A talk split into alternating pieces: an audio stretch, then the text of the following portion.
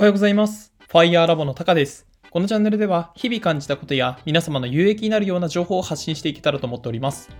本日お話ししたいことは、仕事を振るって結構難しいという話です。はい。皆さんは、あのー仕事をする際、他人に仕事って振っていますか？自分はですね、あのー本当にもうちょっとというか、あと2日で入社2年目のシーズンが終わって、4月1日から入社3年目というようなポジションになりますと。でですね、やっぱ入社3年目になると、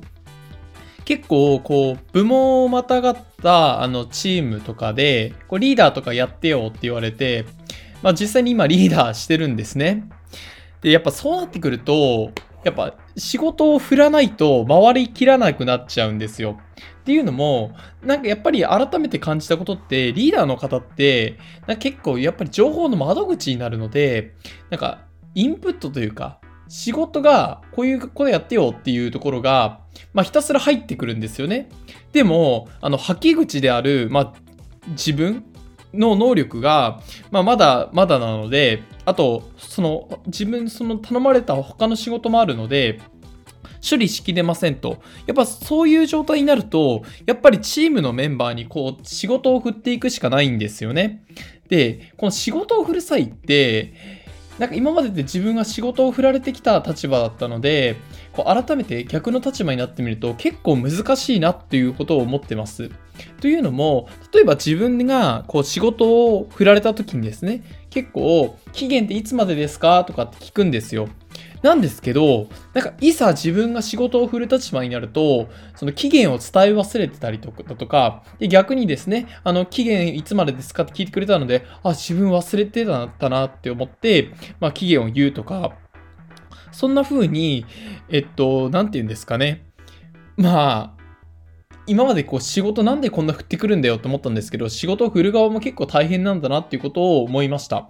と同時にですね、やっぱ仕事を振るっていうことは、自分がその仕事の内容をある程度分かってないと振れないんですよね。なので、ある程度こう手順が明確化されて、こういう手順でややっておけばいいよっていう風に言ってあげないと、なんか自分はこの2年間を通じて、なんかそこが曖昧なまま受け取っちゃうと、本当に時間かかって自分の時間だけをこう、で稼働時間をですね、無駄にするので、あの、自分がこう仕事をするときは、ある程度こう手順を見せ、あの、見据えて指示出したりしたと、だとか、あの、ここに聞けばなんとかなるんじゃないのっていうようなヒントは、えっと、与えるようにしています。で、ここれをですね、あの、今すごく新鮮な気持ちでリーダーをやっていて、仕事を振るっていうことも、まあ、あるある意味こう初心者のようにやってるのでこういう感情を抱いているのかもしれないんですがこの気持ちをですねあの常に大切にしてこれから仕事に臨んでいきたいなと思っています。皆さんはこんな風に仕事を振るっていう言葉ことはやってますかね？結構難しいと思うんですよ。ぜひあなたが仕事を振る際に気をつけていることなどあればコメントいただければすごく嬉しいです。はい。それでは本日は仕事を振るって案外難しいよねっていうようなお話をさせていただきました。ご清聴していただきありがとうございました。ではまた。